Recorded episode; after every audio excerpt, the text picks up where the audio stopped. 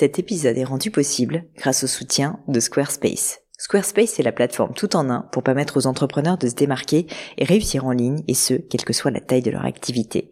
Pourquoi est-ce que j'ai choisi Squarespace comme sponsor du podcast? D'abord parce que je sais qu'ici vous êtes très nombreux à entreprendre, avoir un podcast ou un projet qui nécessite d'être valorisé sur un site web. Et que Squarespace propose des outils vraiment simples d'utilisation pour avoir un site beau, propre et efficace en un minimum de temps. Quelques exemples de fonctionnalités, des templates de sites web personnalisables et adaptatifs pour créer des sites beaux et design en un temps record. L'outil email, le nerf de la guerre pour développer votre activité et communiquer avec vos clients. Ou encore leur outil SEO intégré pour émerger sur Google sans être un produit métier. Alors si vous voulez donner à votre business toutes les chances de se développer, je ne peux que vous recommander d'aller sur le site squarespace.com. En plus, Squarespace vous offre moins 10% sur votre première commande de site web ou de domaine avec le code Pauline. N'hésitez pas et rendez-vous sur squarespace.com, code Pauline.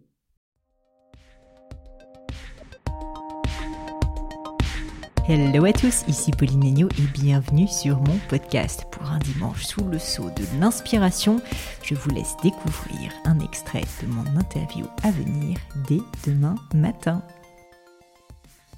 Il y en a beaucoup d'idées reçues sur l'humanitaire.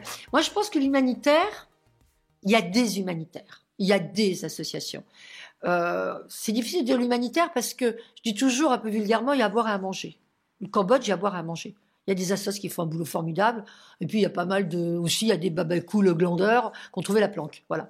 Donc, euh, donc voilà. Donc moi, ce que, ce dont je me suis rendu compte, je, je m'en doutais de toute façon, c'est que c'est beaucoup de boulot. Euh, et qu'il faut être encore plus exigeant que quand on dirige une société.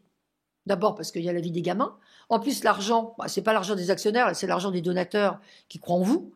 Donc, euh, il faut remettre des, des, des, trucs dans tous les. Voilà. Peut-être que l'exigence est encore plus grande que ce que je pouvais imaginer dans le passé et que ce que les gens imaginent parce que les gens ils, ils disent oh c'est cool t'as beau oh moi je voudrais une école bon quand on me dit ça je souris un peu parce que c'est pas cool. Non, c'est pas le terme. c'est passionnant, mais c'est tout sauf cool. Vous voyez Donc peut-être, euh, oui, c'est euh, c'est énormément de d'engagement.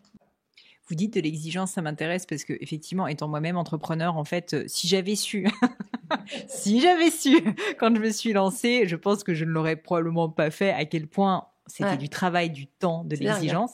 C'est quand même fou quand on y pense. Et je me dis, pour vous, c'est la même mm. chose, probablement encore mm. puissance 1000, parce qu'à une échelle mondiale.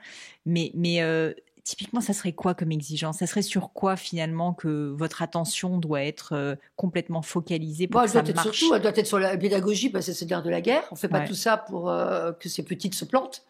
Euh, c'est aussi c'est sur l'élevé de fonds parce qu'il faut que l'argent tombe. C'est sur le contrôle, le contrôle des fonds. Mais pour ça, je suis. Il y a le commissaire au compte Mazar. Il y a on a on a le label de du don en confiance. J'ai des gens autour de moi qui sont des gens de vrais financiers qui eux surveillent les comptes, les conseils d'administration. Tout ça, c'est très très structuré. Et ils ont très bien compris que moi, je ne suis pas du tout quelqu'un d'administratif. Donc, euh, euh, j'ai des gens très très compétents qui s'occupent de ça. Et moi, je m'occupe de la pédagogie, de trouver l'argent. Je hmm. Je suis pas la seule à m'occuper de la pédagogie. Hein. J'ai toute une équipe aussi autour de moi euh, de gens euh, complémentaires, qui ont des tas de qualités, etc. Cet extrait vous a plu? Pensez à vous abonner directement sur votre application de podcast préférée pour être sûr de ne pas le rater. À bientôt